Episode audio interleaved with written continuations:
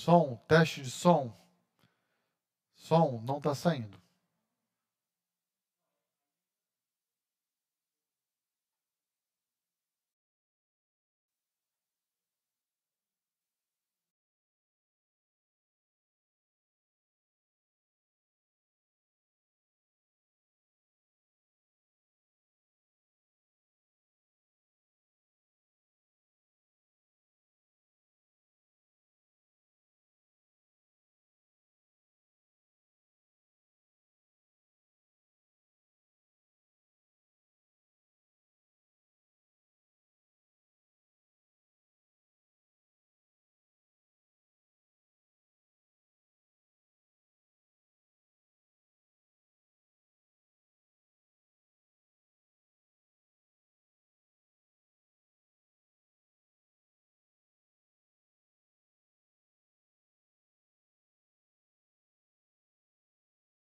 Podemos, na noite de hoje, oferecer mais uma vez o nosso louvor, a nossa gratidão, o nosso reconhecimento a esse Deus que um dia nos resgatou com o preço precioso do seu Filho amado Jesus Cristo, entregando ele na cruz do Calvário em nosso lugar. Tudo bem? Está saindo? Ok. Ah, muito bem, queridos. Quero convidar você, então, a abrir comigo a sua Bíblia na carta do apóstolo Paulo ao seu filho na fé, Tito, na carta dele, no capítulo 2, nós iremos ler os versos 11 a 14. E eu gostaria, então, de convidar você a acompanhar comigo a leitura dessa breve passagem que tem muito a nos ensinar na noite de hoje a respeito da graça salvadora de Deus em Cristo Jesus. Então, olhe comigo que Tito 2, capítulo 2, versos 11 a 14, nos ensina. Porquanto a graça de Deus se manifestou salvadora a todos os homens, educando-nos para que, renegadas a impiedade, e as paixões mundanas, vivamos no presente século sensata, justa e piedosamente, aguardando a bendita esperança e a manifestação da glória do nosso grande Deus e Salvador Cristo Jesus, o qual a si mesmo se deu por nós, a fim de remir-nos de toda iniquidade e purificar para si mesmo um povo exclusivamente seu, zeloso de boas obras. Essa graça salvadora de Deus em Cristo Jesus, ela um dia nos alcançou. E ela então tem um cunho didático. Ela nos ensina a vivermos no presente século de uma forma sensata, justa e piedosa. Em outras palavras, ela nos habilita a sermos um cidadão dos céus, ainda nessa realidade corrupta e carente da presença de Deus. Eu quero convidar a todos que nos acompanham nesse momento a fechar comigo seus olhos. Nós vamos orar ao Senhor e nós vamos agradecer a Ele a oportunidade e o privilégio que temos de podermos juntos oferecer ao nosso Deus mais um culto ao seu bendito nome. Vamos orar? Senhor, muito obrigado pelo privilégio que temos de nos achegarmos diante do teu trono de graça, certos de que o Senhor ouve a cada uma das nossas orações e igualmente responde a todas elas. Obrigado a Deus por esse acesso ilimitado, 24 horas por dia, sete dias na semana. Esse acesso que o Senhor nos deu por meio da cruz do Calvário. Obrigado a Deus pela oportunidade que temos de, mesmo separados geograficamente, podermos nos unir em espírito e oferecer ao Senhor o nosso culto, em gratidão à salvação, em reconhecimento à tua soberania e majestade e em total dependência do Senhor. Ó Deus, nós pedimos que o Senhor se agrade do culto que nós iremos te oferecer. Que o Senhor seja honrado no início ao fim desse tempo. Que o Senhor igualmente use dessa oportunidade para nos admoestar, para nos transformar, para nos consolar, nos encorajar, enfim, Senhor, para edificar a tua igreja e para igualmente alcançar aqueles que ainda não possuem um relacionamento pessoal com Cristo Jesus. Ó Deus, por favor, recebe todo o culto que nós iremos te oferecer a partir desse momento, no nome bendito e santo do nosso Salvador Jesus Cristo. Amém e amém. Quero dar as boas-vindas àqueles que estão nos acompanhando, que estão nos visitando. Alguns certamente estão ah, se conectando ao nosso canal pela primeira vez na noite de hoje. E o nosso desejo é que você, ao longo de toda a noite de hoje, ah, seja abençoado com a palavra de Deus, seja desafiada por ela e igualmente possa louvar a Deus conosco, reconhecendo a sua majestade, a sua soberania e o seu poder. Vamos louvar ao Senhor. Quero convidar o Ministério de Louvor a vir aqui à frente e eu gostaria de convidar você também, no seio da sua casa, no ambiente do seu trabalho, a louvar a Deus conosco nesse momento. Vamos louvar ao Senhor juntos.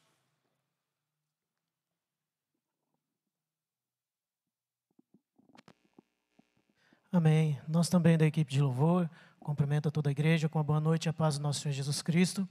Realmente é uma alegria, um prazer, um privilégio estar na casa de Deus para adorar e bendizer o nome dele. Confesso a você, que para mim tem sido um grande desafio ficar de frente a essas lentes, mas, mas Deus tem dado graça e juntos nós vamos prevalecer. Amém? Então, como o pastor já fez o convite, nós gostaríamos de reforçar a convidá-lo a adorar a Deus juntamente conosco nesta noite. Vamos adorar a Deus com esta canção que diz: Eu te busco. É uma grande necessidade que o ser humano tem nestes dias tão tenebrosos que temos vivido, que é a falta da presença do nosso Deus. Que nós possamos buscar com mais intensidade a cada dia e buscar nos aproximarmos dele. Amém? Louvemos ao Senhor.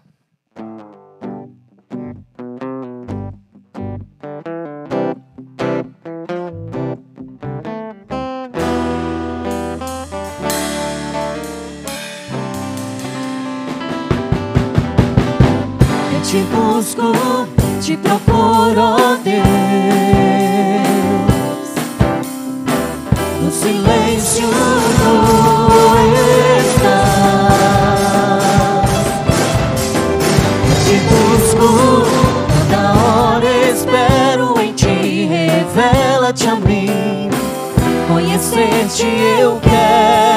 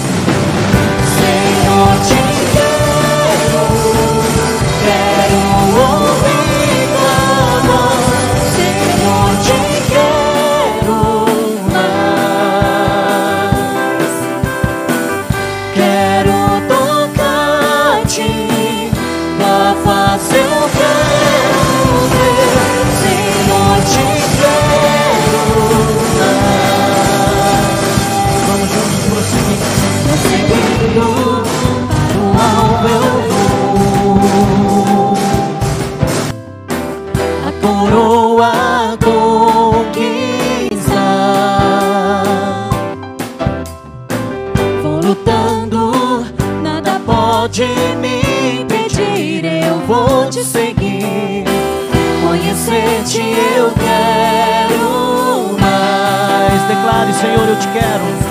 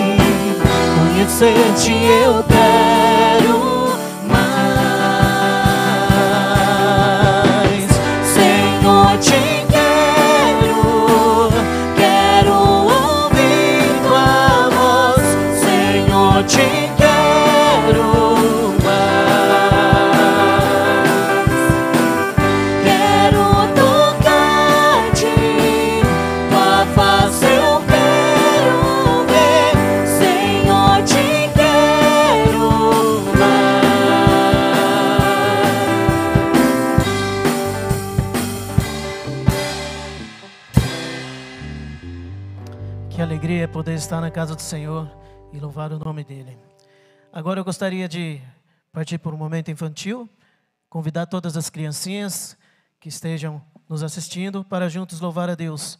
E com uma canção que nos traz uma mensagem muito profunda e verdadeira e atual, para que possamos estar sempre lendo a Bíblia e fazendo oração.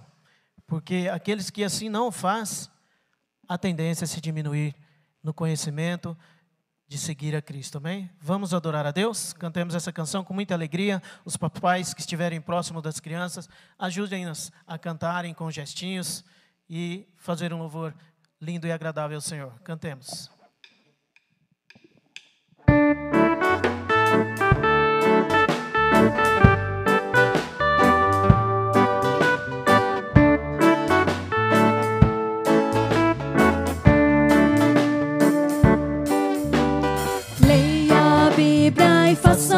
Oração, faça oração, faça oração. Leia a Bíblia e faça oração. Se quiser crescer, se quiser crescer, se quiser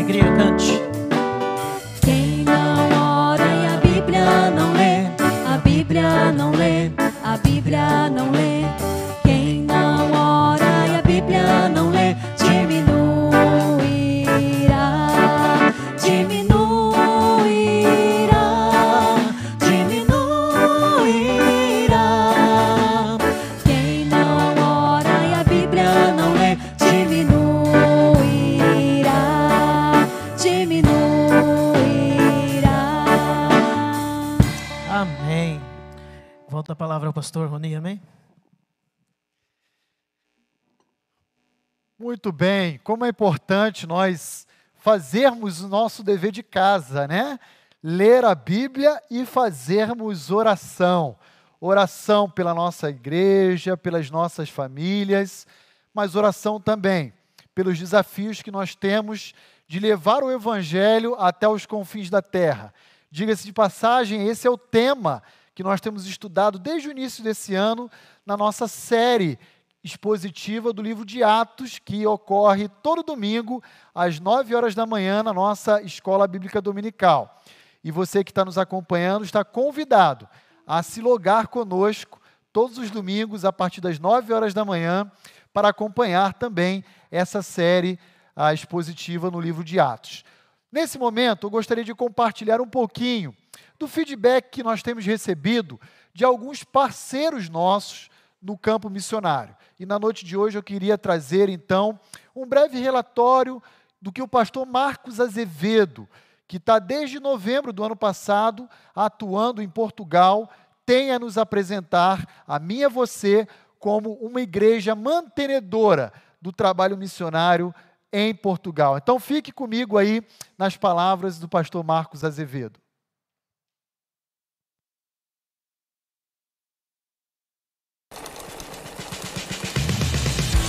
O mundo está sendo coberto coberto com o amor, a paz, a paciência, a amabilidade, a bondade, o domínio próprio e a alegria de Cristo. Cada pessoa que ouve o chamado e decide somar a grande comissão dada por Deus é um pedacinho desta cobertura que envolve o mundo. Pessoas que sozinhas seriam apenas retalhos, mas juntas e bem costuradas formam uma bela colcha que envolve, transforma e alegra os cinco continentes. Retalhos que começaram a chegar a 112 anos e foram sendo costurados de acordo com a sua harmonia de cores e resistência. Cada um colocado no momento certo, ao lado de outro que melhor lhe completa. Missões Mundiais é assim, feita de retalhos, pedaços coloridos de cada vida que por ela passa e que vão sendo costurados em sua história. Retalhos escolhidos pelo dono desta grande fábrica de costura que é a obra missionária. retalhos que seguem chegando e cobrem o mundo com a alegria de Jesus.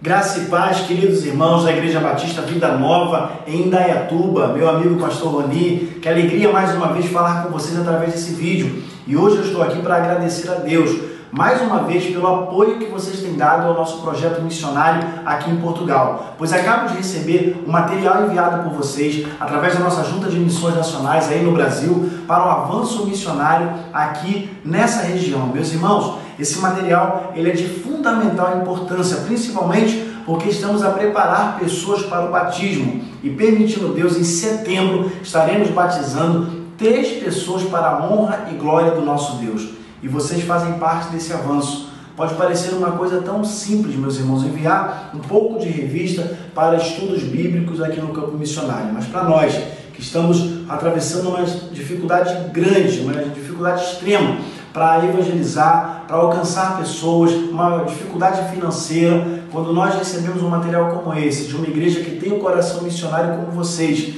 isso muito alegra os nossos corações. Muito obrigado, obrigado mesmo. Obrigado por esse apoio, obrigado pela parceria, obrigado pelas orações, porque através desse esforço de vocês, nós estamos avançando e vamos avançar cada vez mais. Continue orando por nós temos uma longa caminhada pela frente, muitas pessoas para evangelizar e cremos, meus irmãos, que em breve nós veremos Portugal servindo ao Senhor Jesus. Não só Portugal, mas a Europa, que tanto carece do amor de Deus nesse tempo tão difícil que estamos atravessando no mundo inteiro. Por conta da pandemia, as coisas mais difíceis, as pessoas mais isoladas ainda, mas nós cremos que Deus estará e está trabalhando nos corações. Excelente final de semana a todos vocês. Muito obrigado. Continue orando por nós. Breve nós retomaremos com mais notícias para a honra e glória do nosso Deus.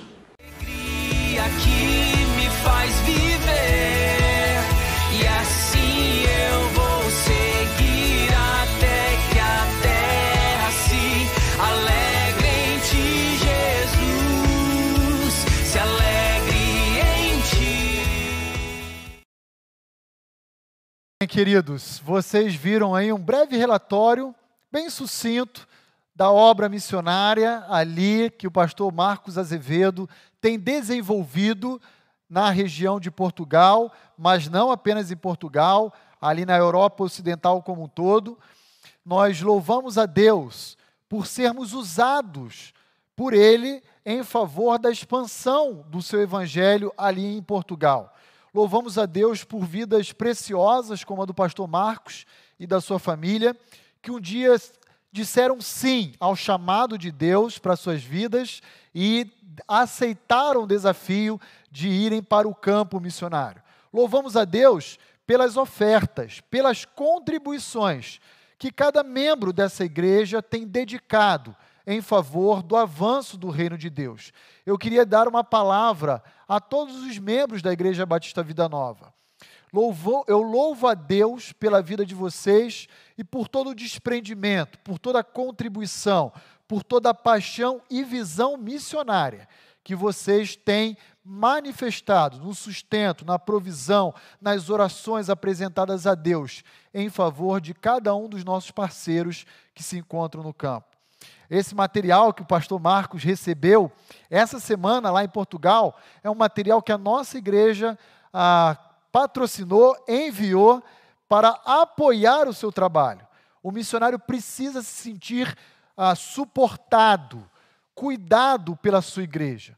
E o pastor Marcos Azevedo tem se sentido assim, como acabamos de ouvir na palavra dele, e com certeza isso é fruto da fidelidade de cada um de vocês a Deus através dessa igreja local. Eu quero agradecer a sua fidelidade, a sua contribuição e queria me dirigir àqueles que não fazem parte da, da membresia dessa igreja, dizendo para não se sentirem constrangidos em contribuir conosco. Esse é um privilégio, é uma responsabilidade dos membros dessa igreja, que aqui fazem parte, que aqui contribuem para a manutenção da obra missionária, para a manutenção da estrutura da nossa igreja, para a manutenção do reino de Deus entre nós.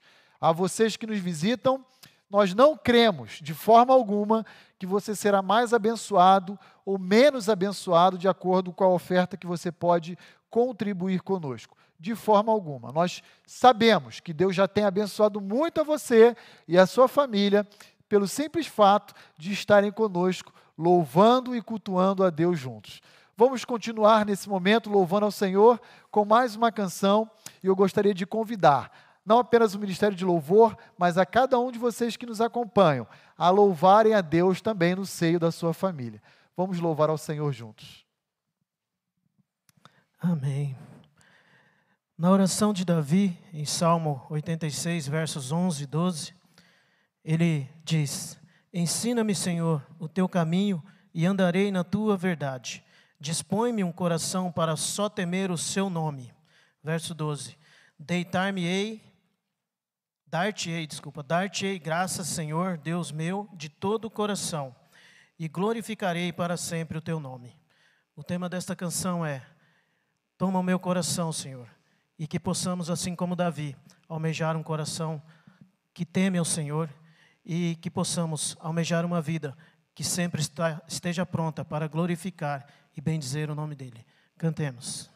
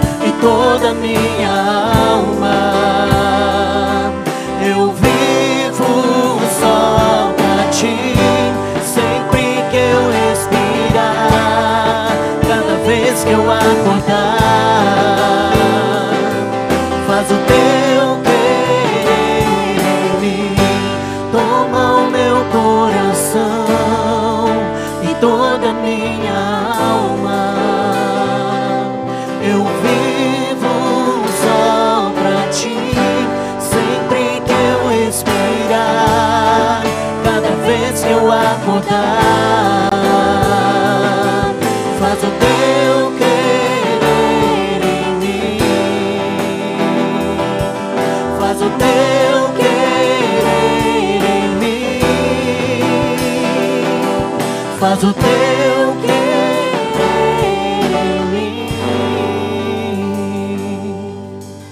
Amém. Que Deus abençoe a igreja. Volta a palavra, pastor Rony.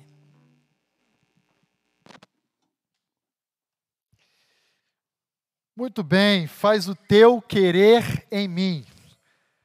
Toma o meu coração. Esse é o nosso desejo, essa deve ser a nossa oração.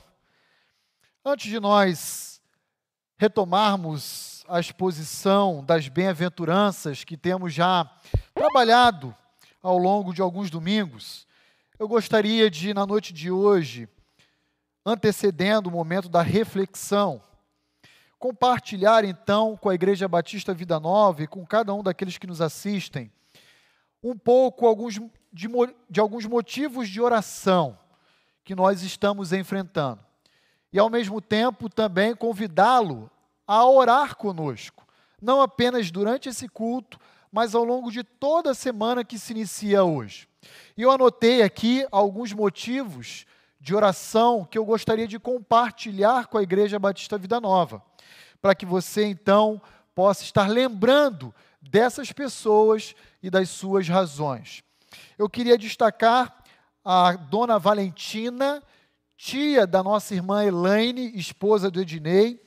Nós não sabemos ao certo o que ela possui, provavelmente alguma enfermidade que a gente ainda não tem o conhecimento.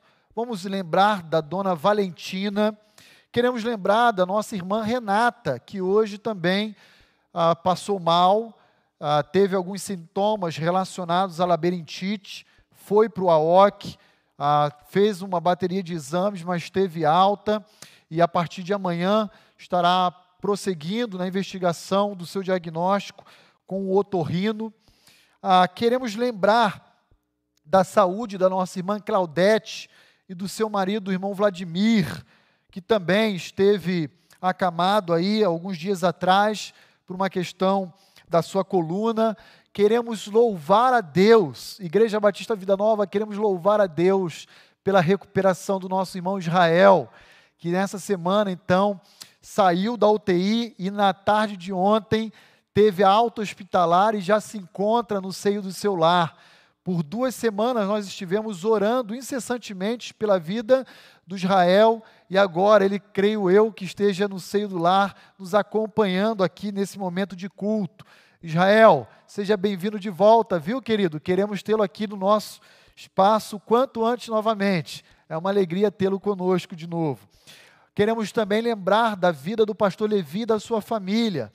A irmã Andréia, esposa do Levi, bem como as crianças, a Ana, a Helena e a Alice, já estão melhor, mas saiu o resultado essa semana e as quatro mulheres tiveram Covid-19. Ah, o pastor Levi fez o exame, ainda não tem o resultado, mas ele provavelmente também foi contaminado, mas já está bem. Hoje pela manhã cedo eu falei com ele, ele já está melhor também.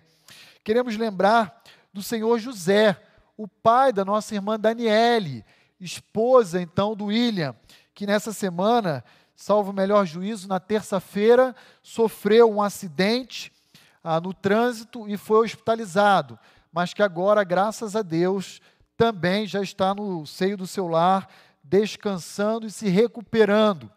Queremos louvar a Deus pela vida do nosso irmão Sebastião, que na próxima terça-feira, dia 25, completará 90 anos de idade. Irmão Sebastião, meu filho, o Roni Júnior, vai completar seis anos terça-feira. E o irmão, 90 anos. Olha que bênção, né? Temos aí ah, o auge da maturidade e o início de uma vida aí com, com celebrando juntos aniversário na próxima terça-feira.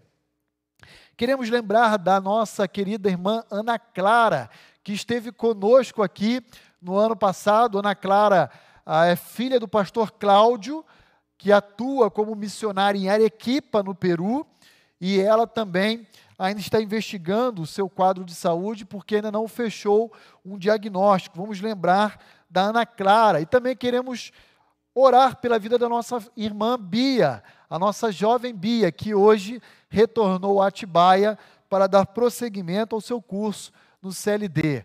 Nosso desejo, então, é de colocarmos diante de Deus todos esses motivos, sejam petições, sejam ações de graças, certos de que o nosso Deus não apenas ouve as nossas orações, mas responde a cada uma delas em sua bondade, em seu amor e em sua misericórdia.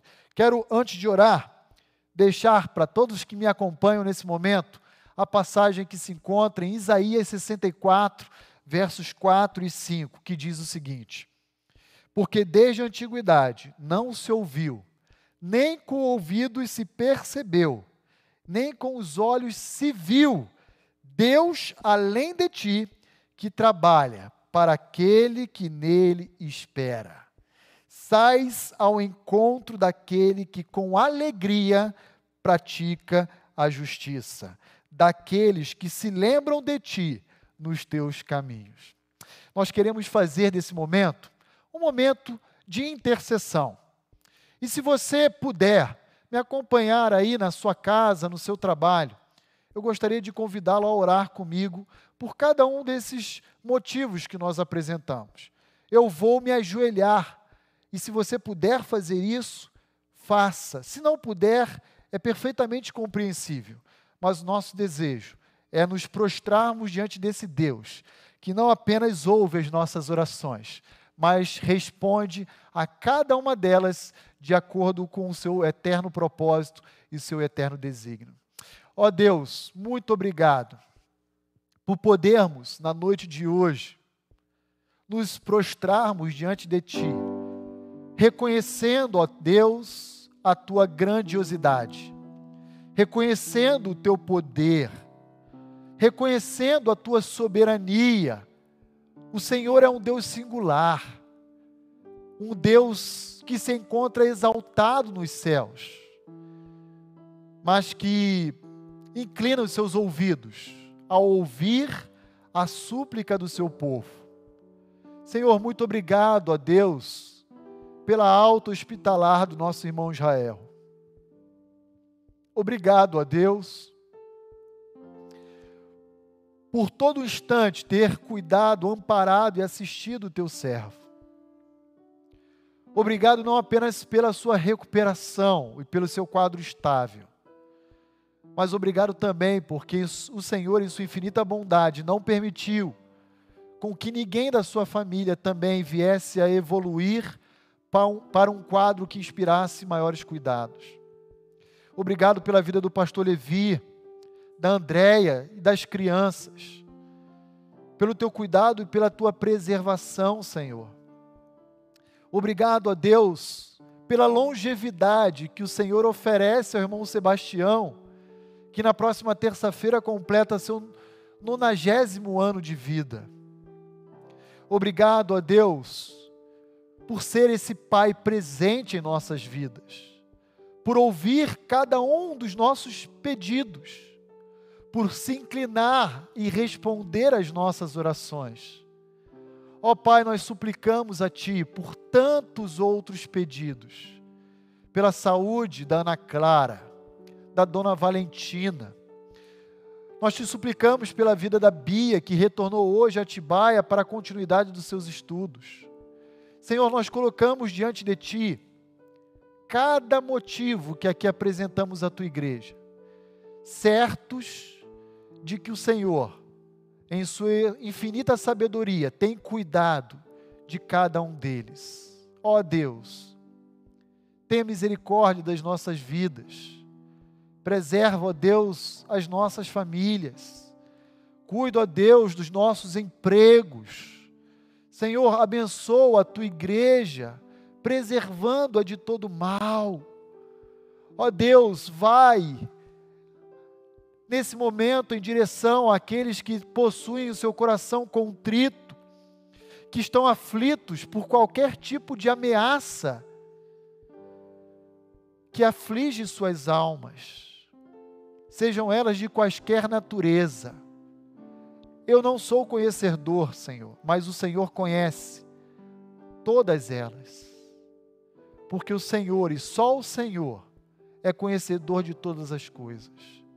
Ó Pai, por favor, por favor, ouve a oração dessa tua igreja, que ama o Senhor e que deseja viver para a glória do teu nome. Ainda que em meio a um mundo em trevas, caído e em corrupção, queremos viver como legítimos cidadãos dos céus. Por favor, ó Deus, seja honrado através, inclusive, dessas súplicas que oferecemos a Ti.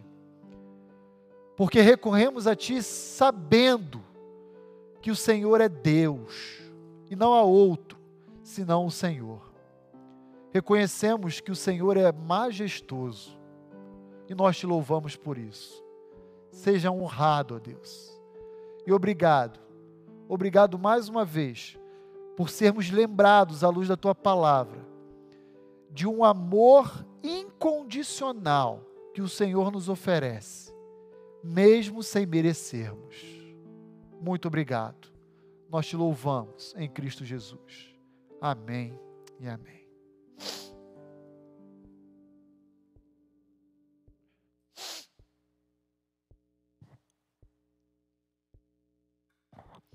Muito bem, queridos, eu gostaria de retomar com você que me acompanha a nossa série intitulada Macários, que na verdade é a palavra grega para a expressão bem-aventurado, e hoje, de uma forma muito especial, eu gostaria de meditar, caminhando para o final dessa série, em Mateus 5, verso 9, que nos diz Bem-aventurados os pacificadores, porque serão chamados filhos de Deus.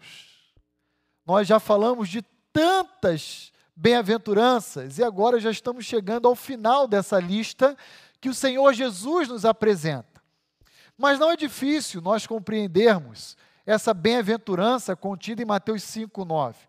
Até porque é do senso comum que a expressão pacificador seja um conceito relacionado à promoção da paz. Portanto, pacificadores são aqueles que não apenas direcionam a sua vida para a promoção da paz, mas zelam também pela manutenção e pela ordem das relações.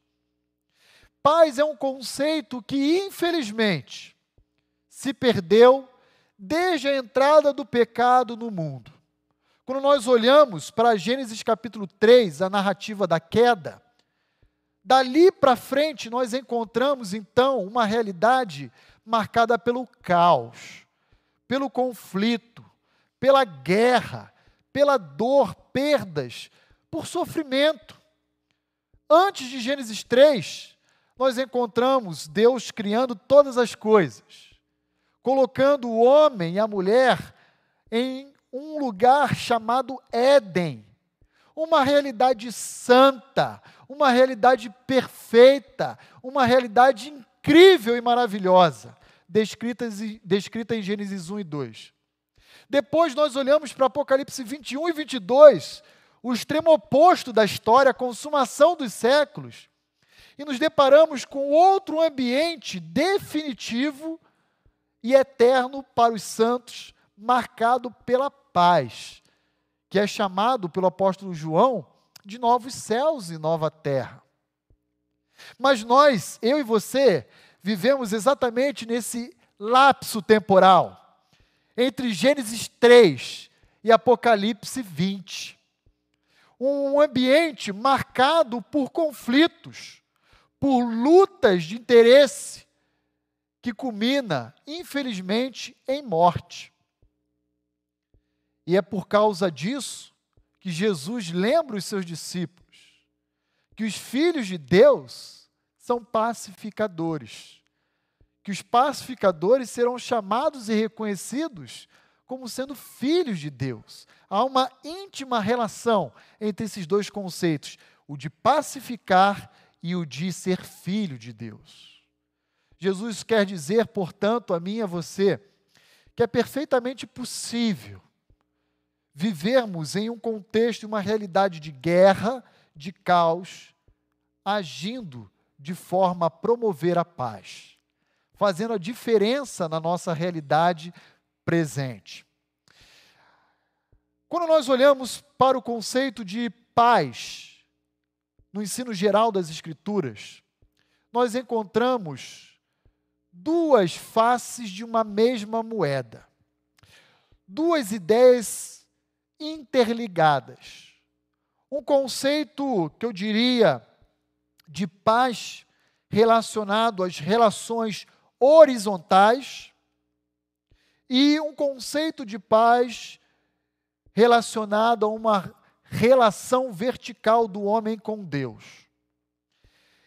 Por vivermos num contexto onde a guerra existe como fruto, expressão do pecado, da existência dele, da presença dele no mundo, todo tipo de paz que nós podemos promover nas nossas relações interpessoais são paz que eu diria paliativas.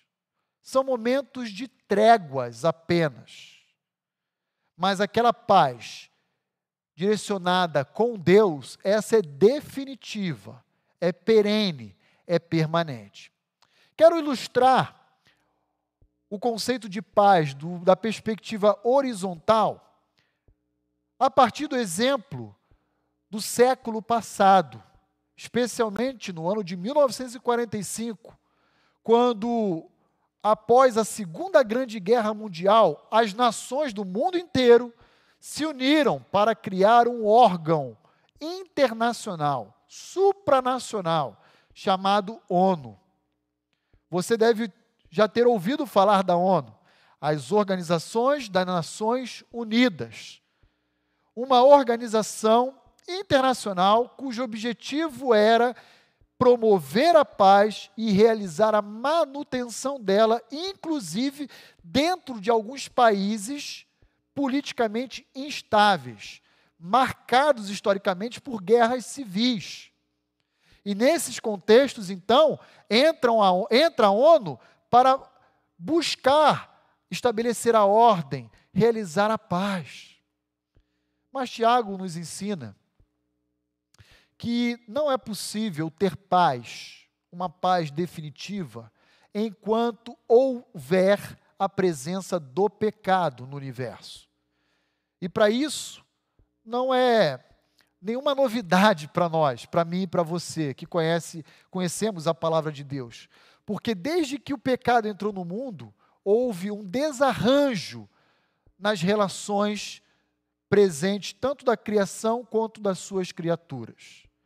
Eu queria lembrar você, olhando um pouquinho, para os efeitos devastadores, literalmente devastadores, da presença do mal e do pecado no universo.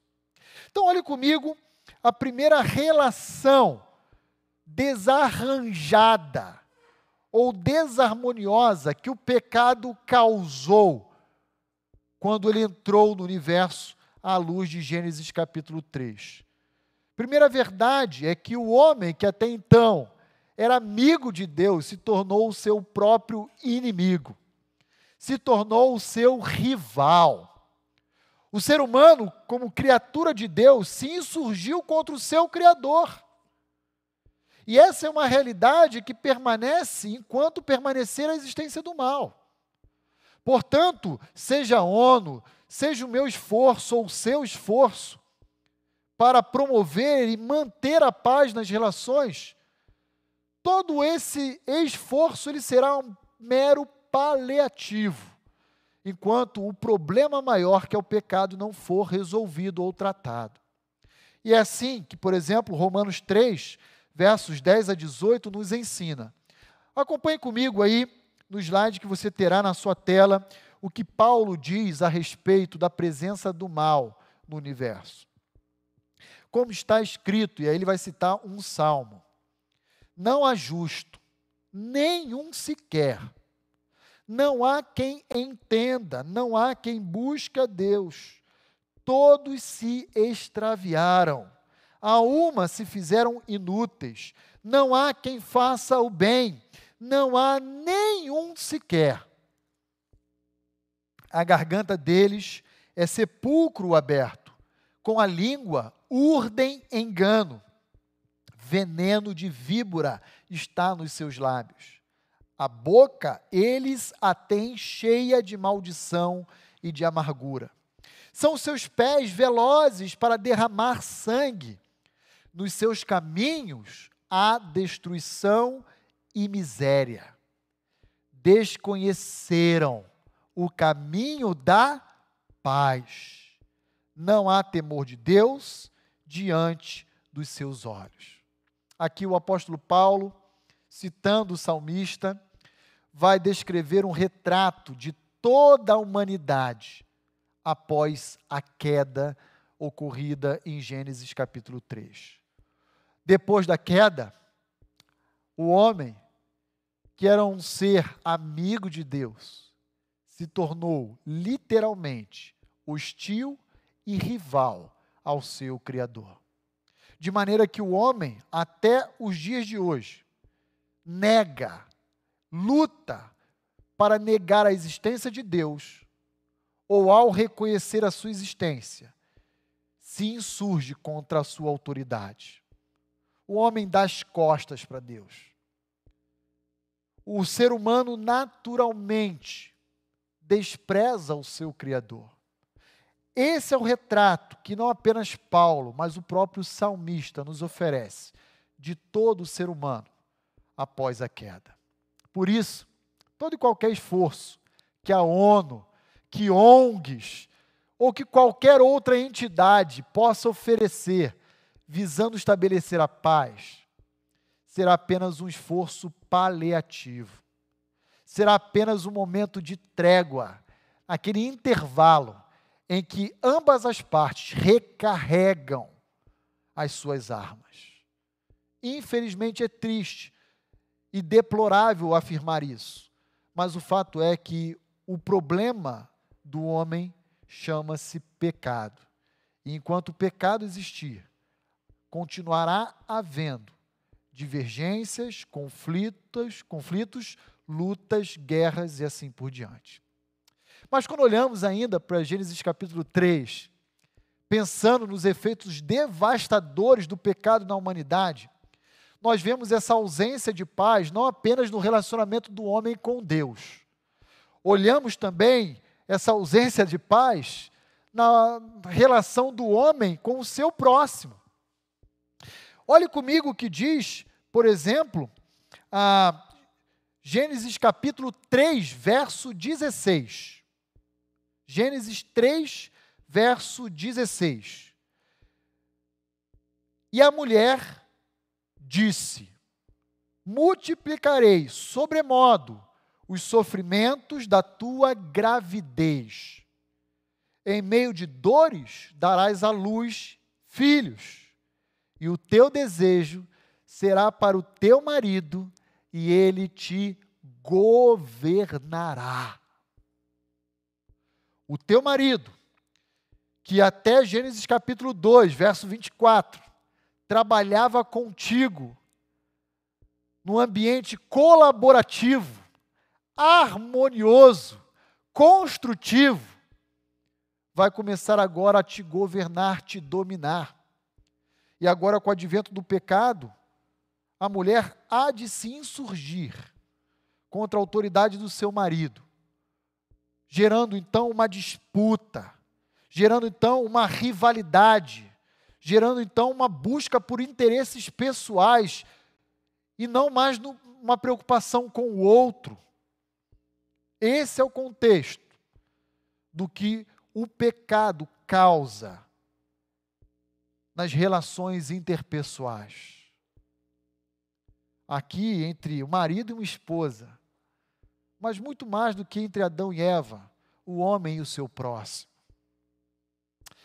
O efeito devastador do pecado também atingiu a relação do homem com o seu ambiente.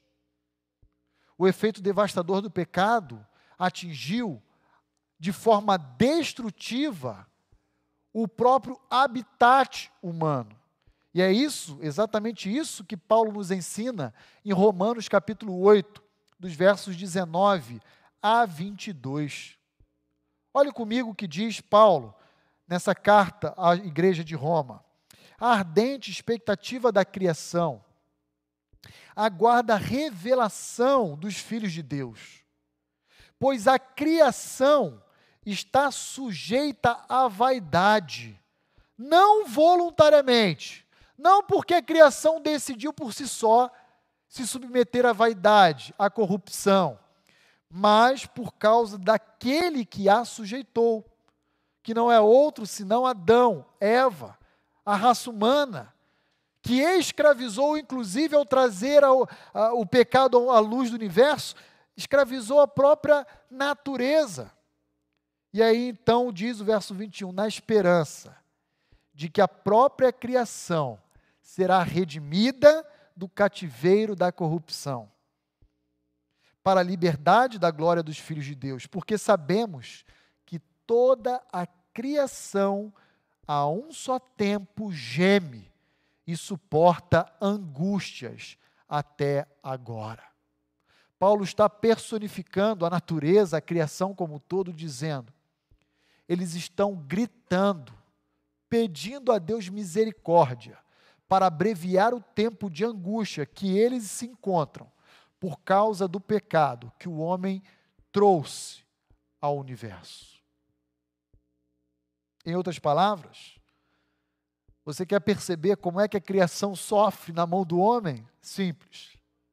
Basta você acessar a internet ou ligar o noticiário aí da sua televisão e você vai ver queimadas acontecendo no Pantanal Mato Grossense, queimadas acontecendo na floresta amazônica, a fauna e a flora sendo devastada, animais que se encontram inclusive em extinção, ficando cada vez mais comprometido a perpetuação da sua espécie, por causa de interesses comerciais e de fins egoístas. Infelizmente, essa ausência de paz existe pela presença do pecado no universo.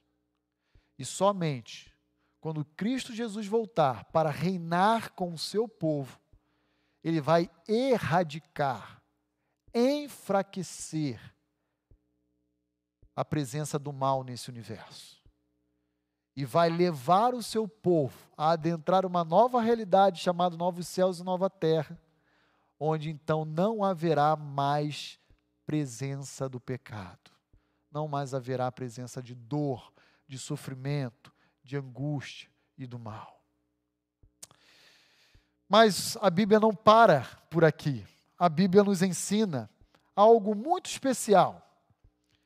Um ministério definitivo que eu e você podemos realizar, ministrar ao longo da nossa vida, que é o ministério da reconciliação, ou, em outras palavras, o ministério da pacificação.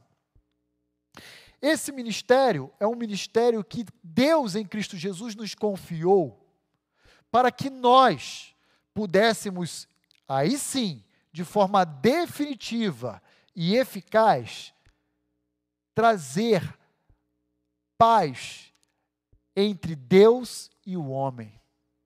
É o que, por exemplo, 2 Coríntios, capítulo 5, nos ensina dos versos 18 a 21, no que diz respeito ao pacificador e ao ministério que ele deve desempenhar de pacificação. Olha lá comigo o que Paulo nos ensina. Ora, tudo provém de Deus, que nos reconciliou consigo mesmo, por meio de Cristo, e nos deu o ministério da reconciliação. Olha que legal. O Pai olhou para nós como seus inimigos e decidiu nos amar. E o que, que ele fez? Ele saiu em busca da humanidade. Ele teve a iniciativa de transformar a qualidade e o status do nosso relacionamento de inimizade em filhos dele, em filhos por adoção.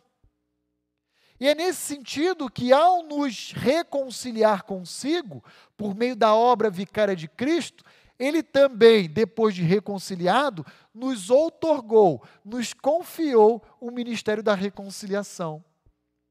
E ele continua dizendo: a saber que Deus estava em Cristo Jesus, reconcili reconciliando consigo o mundo. O mundo aqui é uma expressão que substitui pecadores, homens perdidos, não imputando aos homens as suas próprias transgressões e então nos confiou a palavra da reconciliação. De sorte que somos então agora embaixadores em nome de Cristo, como se Deus exortasse por nosso intermédio. Em nome de Cristo, pois rogamos que vos reconcilieis com Deus. Aquele que não conheceu o pecado, ele o fez pecado por nós, para que nele fôssemos feitos justiça de Deus. Reconciliar é transformar uma relação conflituosa em uma relação harmoniosa.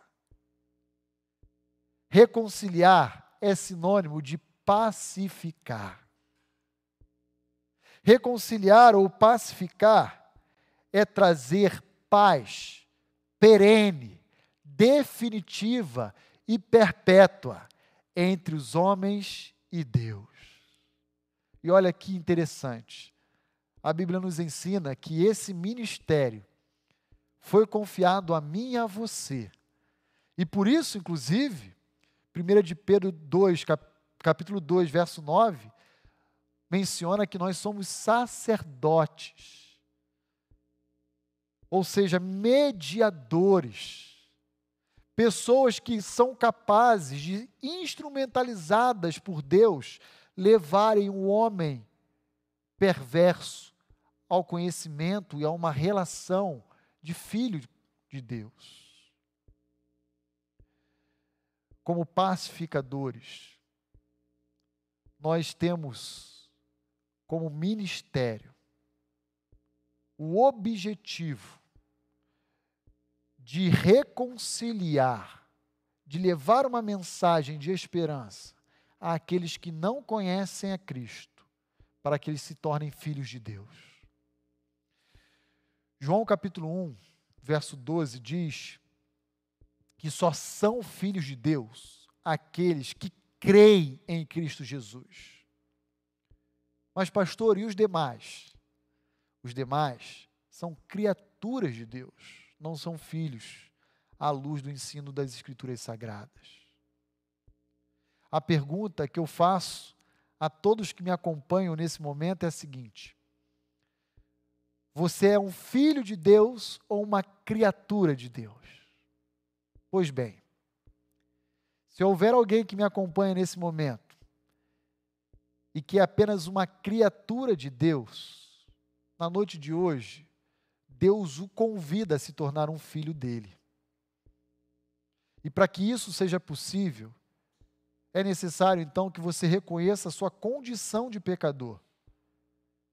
E aí, do local em que você se encontra, você ore silenciosamente, depositando a sua vida, exercendo a sua fé em Cristo Jesus como seu Salvador pessoal dizendo: Senhor Jesus, eu sou pecador, venha ser o Senhor da minha vida, o meu Salvador pessoal. Venha habitar em meu coração. Eu quero ser filho de Deus. Mas se aqueles que estão me acompanhando tiveram a oportunidade de responder esse questionamento, dizendo: Eu sou filho de Deus, sim. A minha segunda pergunta a você é: e o que você tem feito a respeito do ministério de reconciliação. Eu quero reproduzir mais uma vez, ecoar as palavras do Senhor Jesus. Bem-aventurados os pacificadores, porque serão chamados filhos de Deus. Um filho de Deus não pode ser alguém beligerante. Não pode ser alguém que vive metido em conflitos, guerras. Porque à medida em que nós devemos não apenas promover a paz nos nossos relacionamentos, nós devemos, sobretudo, conduzir as pessoas dos nossos relacionamentos, conduzir elas a Deus. E por meio de diferenças, lutas, isso não será possível. De maneira que eu gostaria de fazer essa pergunta mais uma vez a você que me ouve. O que você tem feito a respeito da sua identidade em Cristo Jesus como pacificador? Como você tem desenvolvido o ministério da reconciliação que Deus nos confiou? Quero oferecer duas considerações para nós concluirmos a nossa meditação na noite de hoje. A primeira delas diz respeito ao nosso, à nossa postura, a maneira como nós lidamos no nosso dia a dia com os nossos relacionamentos. Busque viver em paz em um mundo caótico de guerras e conflitos. Busque fazer a sua parte. Aliás, diga-se de passagem, o apóstolo Paulo diz isso em Romanos 12, verso 18. Se possível, no que depender de vós, tendes paz para com todos os homens. Por que, que Paulo diz se possível? Porque nem sempre será possível. Jesus, por exemplo, nunca iniciou nenhum conflito, mas sabemos onde ele culminou. Ele foi parar numa cruz.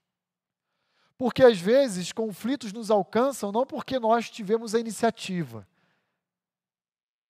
de gerar essas diferenças, essas lutas. Conflitos nos alcançam por causa de terceiros, de outros, que vivem de forma beligerante.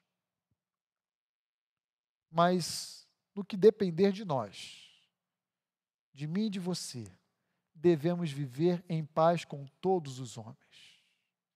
Jesus nos diz para amarmos os nossos inimigos. 2 Timóteo, capítulo 2, verso 24 diz: Ora, é necessário que o servo do Senhor não viva a contender, e sim deve ser brando para com todos, apto para instruir e paciente. E paciente. Bem-aventurados os pacificadores, porque serão chamados filhos de Deus. Busque viver em paz diante de um mundo conflituoso, em guerra e caótico. Reconheça que as nossas relações tendem a estar contaminadas pela corrupção do nosso coração. E que, uma vez contaminadas, inevitavelmente irão culminar em conflitos, em entraves, em lutas, em disputas. E quando elas então surgirem, devemos nos policiar para jamais realizarmos a manutenção de guerras, de entraves, de lutas, de diferenças. Devemos promover a paz. Lutas que só drenam nossa energia, conflitos que só tiram a nossa alegria e que tiram, inclusive, a nossa paz. Alguns dias atrás, Provavelmente você que está me acompanhando deve se recordar dessas duas situações que eu presenciei no noticiário. Uma delas tem a ver com uma matéria que foi veiculado a respeito de um motoboy, se não me falha a memória, acho que do iFood, que foi entregar um pedido a um cliente aqui no estado de São Paulo.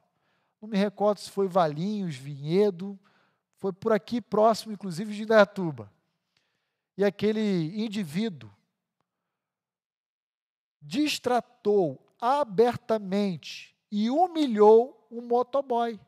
Simplesmente porque o motoboy foi entregar a mercadoria dele que ele havia pedido na portaria e não na porta da sua casa. Olha que bonito. Indivíduos que ficam sedentos por uma guerra, que desejam o tempo inteiro um conflito. E o que dizer de uma autoridade como um desembargador federal, residente no litoral de São Paulo, não me recordo se é Guarujá, Santos, aquela região, que não admitindo usar uma máscara, uma máscara, nesse período de pandemia, ainda insultou e distratou uma, um guarda municipal. Homens que se acham acima da própria lei, que ignoram a autoridade do seu próprio Criador e desprezam e humilham o seu semelhante, por causa simplesmente da corrupção presente no seu coração. Querida Igreja Batista Vida Nova, lembre-se que em todo conflito sempre há a presença do pecado. Resta saber se ambas as partes ou apenas na do outro. O meu desejo é que você não seja encontrado como alguém beligerante, alguém que deseja provocar tumultos, conflitos, guerras, mas viva sempre promovendo e buscando a manutenção da paz. Uma segunda e última consideração que eu gostaria de oferecer a todos que me acompanham também tem a ver com esse ministério de reconciliação que todos nós, eu e você, recebemos da parte de Deus. Leve outros a viverem essa paz com Deus. Bem-aventurado os pacificadores. Eu e você somos felizes, já na presente realidade, porque temos o privilégio de sermos instrumentos de Deus para promovermos a paz entre a humanidade e o próprio Deus. É porque um dia fomos reconciliados com Deus por intermédio de Cristo Jesus que devemos semelhantemente levar outros a esse relacionamento com o Pai. Nosso papel como pacificadores é ajudar, assistir, auxiliar as pessoas a saírem da sua condição de inimizade, do seu status de rebeldia, de desobediência, para um status de filhos de Deus. Com quantas pessoas, ao longo de 2020, você já compartilhou o Evangelho de Cristo? Perceba que a minha pergunta não é quantas pessoas se converteram através da sua vida. Não. A minha pergunta é: com quantas pessoas você já teve a oportunidade de compartilhar a mensagem do Evangelho ao longo de 2020. Estamos chegando ao final do mês de agosto. Ainda temos aí pela frente pelo menos mais quatro meses, de setembro a dezembro. E o meu desafio a todos que me acompanham nesse momento é para que vocês possam exercer com excelência esse ministério de pacificação, de reconciliação, que é permanente, que dura para sempre e é eficaz. Vamos orar ao Senhor? Ó oh Deus, muito obrigado por sermos lembrados pela tua palavra, de que nós não fomos chamados para a guerra, mas para a paz. E ainda que vivamos dias marcados nesse lapso temporal de Gênesis 3 Apocalipse 20, por guerras, conflitos, lutas, disputas. Queremos testemunhar da paz que experimentamos em Cristo com todos aqueles que se encontram ao nosso redor. Ó Deus, dá-nos ousadia, dá-nos sabedoria, dá-nos oportunidade de podermos oferecer essa paz que um dia nós a recebemos em Cristo Jesus àqueles que ainda não o conhecem. Senhor, guarda o nosso coração de toda a impetuosidade, de toda a intempestividade, de todo o aborrecimento, tornando o nosso coração e a nossa vida cada vez mais mansa, que além de ser o fruto do Espírito Santo, é sem dúvida alguma mais uma bem-aventurança que já analisamos juntos. Por favor, Senhor, nos ajude a sermos encontrados aos teus olhos como verdadeiros pacificadores. E eu te peço por mim e por todos aqueles que me acompanham em nome de Cristo Jesus. Amém e amém. Muito bem, estamos caminhando para o final do nosso culto e eu não poderia deixar de convidá-lo a uma vez mais louvar a Deus comigo. Quero convidar a equipe de louvor a vir aqui à frente. Nós vamos continuar louvando a Deus, reconhecendo que um dia, em Cristo Jesus, nós fomos alcançados pelo amor de Deus e que a partir de então fomos chamados. Vamos louvar ao Senhor. Amém. Depois de uma palavra tão instrutiva e desafiadora, gostaria de convidar você a cantar esta canção, mas de uma maneira diferente, a fazer uma oração que venha completar esses desafios que foi exposto a nós através desta tão linda palavra. Cantemos.